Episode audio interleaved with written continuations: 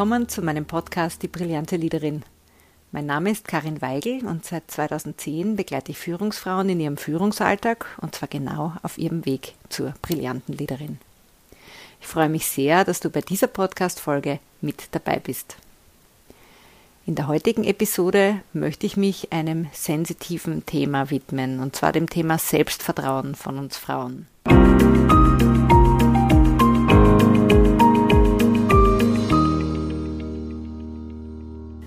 Weshalb verlieren viele Frauen im Umgang mit Männern ihr Selbstvertrauen?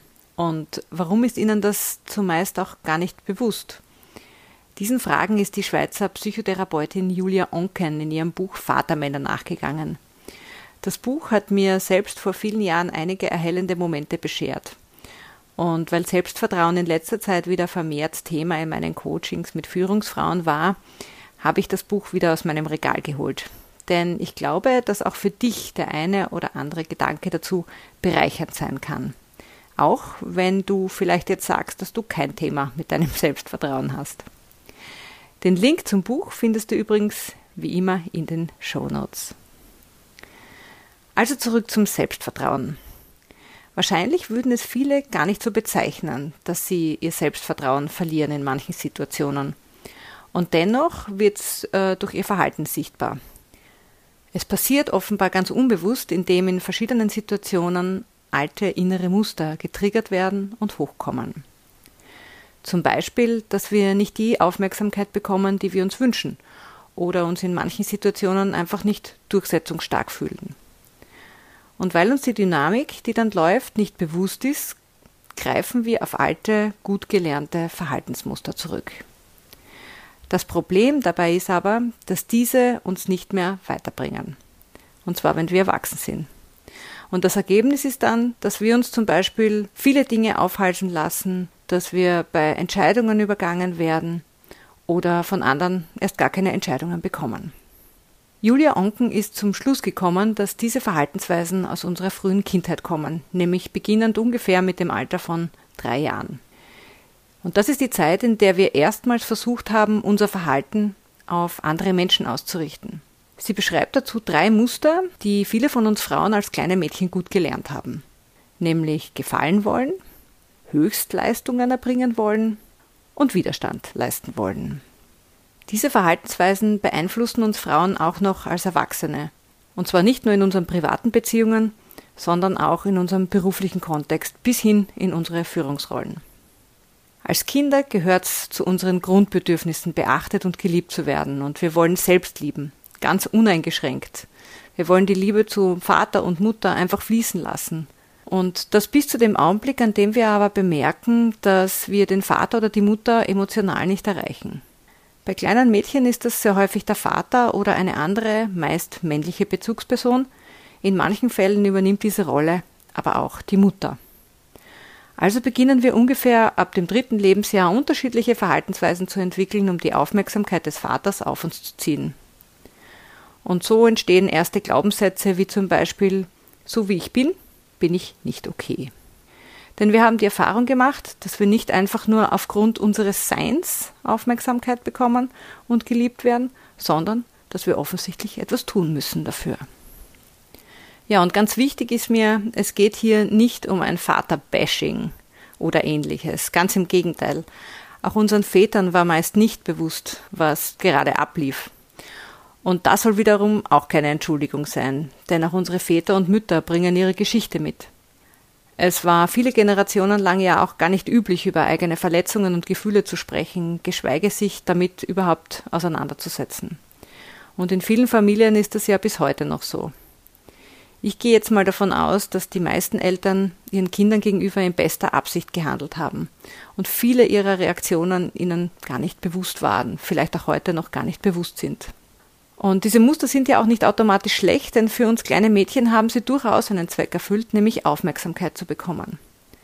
Als erwachsene Frauen sind sie aber oftmals nicht mehr dienlich. Sie schränken uns sogar ein und erzeugen vielleicht auch ein Image, das wir gar nicht haben wollen. Als erwachsene Frau hast du also jetzt die Chance, für dich etwas zu ändern, wenn du merkst, dass du immer wieder in die gleichen Situationen kommst und mit deinem Verhalten nicht mehr weiter. Als kleine Mädchen beobachten wir ganz genau, was beim Vater Aufmerksamkeit erzeugt. Ob das eine standfeste Meinungsäußerung einer Person in einer hitzigen Diskussion ist, eine Politikerin, die er nicht attraktiv genug findet, oder gute Schulnoten oder sportliche Erfolge bei älteren Geschwistern. Wir wissen das ganz genau, wir beobachten haarscharf und entwickeln daraus genau das Verhalten, von dem wir glauben, dass es für die Aufmerksamkeit des Vaters erfolgsversprechend ist. Julia Onken hat drei Typen von Töchtern herausgearbeitet und das mag jetzt für dich vielleicht schubladierend und stereotyp klingen. Natürlich sind wir alle viel, viel mehr als eine oder zwei dieser Arten von Frauen und wir haben alle ganz verschiedene Lebensgeschichten, die uns schließlich zu den Menschen gemacht haben, die wir heute sind. Mir selbst hat diese Zuordnung vor vielen Jahren jedoch sehr die Augen geöffnet und mich über meine Verhaltensweisen reflektieren und bewusst werden lassen. Und so konnte ich manches für mich verändern und auch leichter machen. Betrachte es also mal als eine einfache Art und Weise, über erlernte Muster zu sprechen und vielleicht auch deren Ursprung, die so viele von uns Frauen kennen und vielleicht erkennst du ja dich in dem einen oder anderen auch wieder. Die häufigste Variante, so Julia Onken, ist die Gefalltochter. Ihr geht es darum, Aufmerksamkeit durch optische Merkmale oder Auffälligkeiten zu bekommen. Das kann zum Beispiel sein, dass sie als kleines Mädchen in Mutters Stöckelschuhen mit dick geschminkten Lippen vor dem Vater auf und ab tanzt oder durch übersteigertes Tanzen und lautes Singen seine Aufmerksamkeit sucht oder der immer lustige Kasperl ist, der andere zum Lachen bringt. Oder auch besonders artig und brav ist, weil sie merkt, dass das den Eltern gefällt. Oder sie versucht den Eltern kleine Liebesdienste und Gefälligkeiten zu erweisen. Ihr Ziel ist es jedenfalls, everybody's darling zu sein. Und da viele von uns Mädchen Aufmerksamkeit nicht einfach so geschenkt bekommen haben, müssen wir uns also etwas einfallen lassen, damit wir das Gefühl bekommen, als ganzes Wesen gesehen zu werden.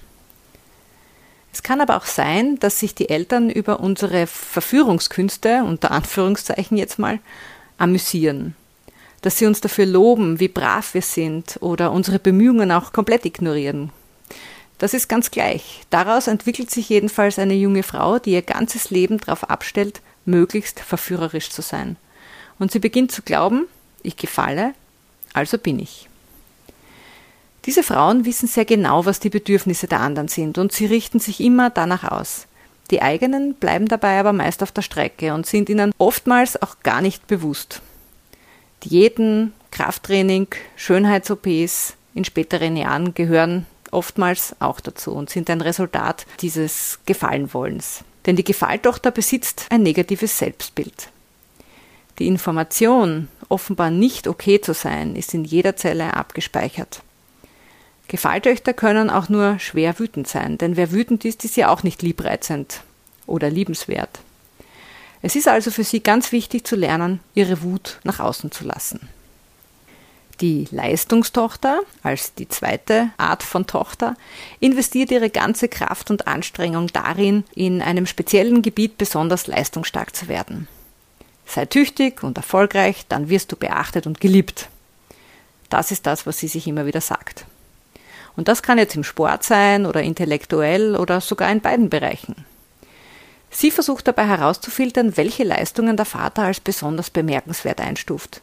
Und daran orientiert sie sich. Viele Leistungsfrauen erzählen, dass sie viel mehr Probleme mit ihrer Mutter hatten als mit dem Vater, und zwar deshalb, weil diese in ihrer Rolle als Mutter und als Frau wenig Anerkennung vom Vater bekam. Also war sehr bald klar, dass die Mutter für sie kein Vorbild war, an dem sie sich orientieren wollte. Und wie auch die Gefalltochter tut sich die Leistungstochter schwer, ihre eigenen Bedürfnisse wahrzunehmen. Man kann sich aber in jedem Fall auf sie verlassen, denn sie hat alles im Griff. Finanziell, wirtschaftlich und auch sonst. Ja, und sie entwickelt den Glaubenssatz, ich leiste, also bin ich. Und der lässt sie dann auch später im Berufsleben durchaus auch mal über die Erschöpfung hinaus arbeiten. Einfach damit sie gesehen wird. Leistungsfrauen neigen auch dazu, Krisen zu verdrängen. Genauso wie es auch ihre Väter gemacht haben, die Schwierigkeiten vor sich hergeschoben haben. Und solange es irgendwie geht, strahlen sie nach außen, denn niemand soll merken, wie es in ihrem Inneren wirklich aussieht. Erschöpfung und Müdigkeit gibt es nicht bis sie irgendwann umfallen. Wer also erfolgreich sein will, darf sich auch nicht durch Gefühle leiten lassen, sagt sich die Leistungstochter, denn Gefühle sind hinderlich. Viel wichtiger sind Disziplin und Durchsetzungsfähigkeit, um eine Karriere aufzubauen. Dadurch entwerten sie aber auch ihre Weiblichkeit und alle ihre weiblichen Attribute und Stärken, die damit verbunden sind. Und viele von ihnen entdecken erst viel später in ihrem Erwachsenenleben ihre emotionale und verletzliche und weiche Seite und lernen diese zuzulassen. Die meisten der Leistungsfrauen, die Karriere machen, setzen sich für Gleichberechtigung und für eine Gleichstellung der Geschlechter ein. Bei vielen kommt das allerdings eher substanzlos rüber, also als leere Worthülse. Sie agieren in diesen Themen sehr ähnlich wie ihre männlichen Kollegen. Also so lange, solange sie nicht Zugang zu ihrer weiblichen emotionalen Seite gefunden haben und sich auch zugestehen, dass sie auch weich sein dürfen. Die dritte im Bunde ist die Trotztochter. Sie provoziert und leistet Widerstand, legt sich zu allem und jedem quer, was vom Vater kommt, und fordert ihn buchstäblich zum Duell heraus. Auch für sie ist die Mutter, die bei den meisten keine Trotztochter war, kein Vorbild. Die Trotztochter geht also in Opposition, weil sie aus dem für sie viel zu engen Korsett heraus will. Aufmerksamkeit zu bekommen ist dabei eben wichtig. Durch das in Opposition gehen versucht sie, die Aufmerksamkeit zu bekommen. Denn die ist wichtig. Ob Zuwendung oder Ablehnung, das ist weniger wichtig. Hauptsache Aufmerksamkeit. In manchen Situationen nutzt sie aber auch das Gefallenwollenspiel, um etwas zu erreichen. Aber sie nutzt das eher strategisch und sehr klug, im Unterschied zur Gefalltochter. Es geht ihr also beim Gefallenwollen nicht um die Aufmerksamkeit, sondern um einen strategischen Schachzug. Denn Anbiedern ist gar nicht ihr Ding. Ihr Glaubenssatz lautet, ich spüre Widerstand, also bin ich. Die Trotztochter ist also kein einfaches und pflegeleichtes Kind. Sie hält Spielregeln nicht ein und ist einfach eine kleine Revoluzerin, die geistig sehr rege und blitzschnell in ihren Reaktionen ist. Sie ist keine, mit der du in eine persönliche Auseinandersetzung gehen möchtest, denn da vergeht dir schnell das Lachen. Trotztöchter sind nämlich auch gerne zynisch. Sie sind verbal und rhetorisch äußerst stark. Niederlagen gibt es für sie nicht. Und sollte dennoch mal was nicht in ihrem Sinne verlaufen, zeigt sie keine Träne oder Wut. Denn Tränen sind Zeichen von Schwäche. Um Ventile für ihre Wut zu finden, gehen die Trotztöchter gerne auch mal vor Gericht oder investieren viel Energie in Auseinandersetzungen mit Behörden oder Ämtern. Denn sie kämpfen oftmals für Randgruppen, für Schwache und auch für Kranke. Und weil die Wut und Empörung nicht weniger wird, braucht es eben auch immer wieder neue Schauplätze, denen sie sich widmen können. Nicht selten erleben sie einen Knick in ihrer Karriere, weil sie zu hart und zu unerbitterlich gekämpft haben. Die Trotztochter lernt wenig aus ihren Fehlern, denn in ihren Augen hat sie einfach keine begangen. Vielleicht hast du ja den Film I Care a Lot gesehen. Die Hauptfigur Marla Grayson ist eine klassische Trotztochter, die bis zuletzt bekommt, was sie will. Ihr Credo ist Löwinnen fressen und Lämmer schweigen. Und das zieht sich wie ein roter Faden durch den Film. Falls du den Film noch nicht gesehen hast, dann schau ihn dir auch unter dem Aspekt der drei Typen von Töchtern an. Den Link zum Film findest du übrigens ebenfalls in den Shownotes. Ja, und dann gibt es natürlich auch noch die getarnten Töchter aller drei Varianten. Die getarnte Gefalltochter treibt auch einen erheblichen Aufwand, was ihr Äußeres betrifft, aber sie ist dann doch nicht ganz so mutig wie ihre extrovertierte Kollegin. Sie würde zum Beispiel nie so tiefe Ausschnitte tragen oder zu grellen Farben greifen, geschweige denn sich intensiv zu schminken. Obwohl sie zwar gleichermaßen gefallen will, versucht sie den Wunsch zu gefallen zu kaschieren und es subtiler anzugehen. Die getarnte Leistungstochter setzt ihre Energie dazu ein, die Karriere ihres Mannes zum Beispiel zu unterstützen und alles für ihn zu tun, dass er erfolgreich ist. Das kann sogar so weit gehen, dass sie ihm all ihr Wissen und Können zur Verfügung stellt, das er dann offiziell durchaus auch als seines ausgibt. Meist endet das dann für sie in einem bösen Erwachen, wenn die Beziehung in die Brüche geht und sie plötzlich alleine und ohne irgendetwas dasteht. Die getarnte Trotztochter geht mit ihrer Unzufriedenheit nicht so richtig nach außen, sondern lässt nur eine negative Grundhaltung gegenüber allem und jedem erkennen. Damit kann sie andere vor allem gut runterziehen. Sie würde auch nie offen in Opposition gehen, sondern macht das subversiv, indem sie zum Beispiel andere dafür instrumentalisiert. Ja, so viel jetzt mal zu den drei Töchtertypen und ihren Verhaltensmustern. Vielleicht erkennst du dich ja auch gerade in einem oder zwei der beschriebenen Muster wieder. Welchen Einfluss hat es denn auf deine Führungsarbeit und deinen Umgang mit männlichen Vorgesetzten oder Mitarbeitern oder Kollegen? Wo erzeugt es denn bei dir Stress oder auch viel Aufwand? Und wo tut es dir nicht mehr gut?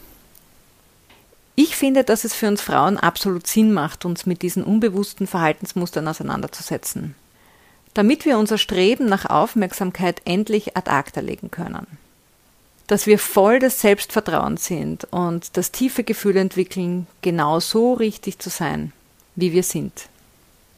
Wie schon eingangs erwähnt, habe ich mich jedenfalls ganz schön ertappt gefühlt damals, als ich vor gut zehn Jahren dieses Buch gelesen habe. Und ich habe mich in den letzten Jahren intensiv mit meinem Leistungsthema auseinandergesetzt.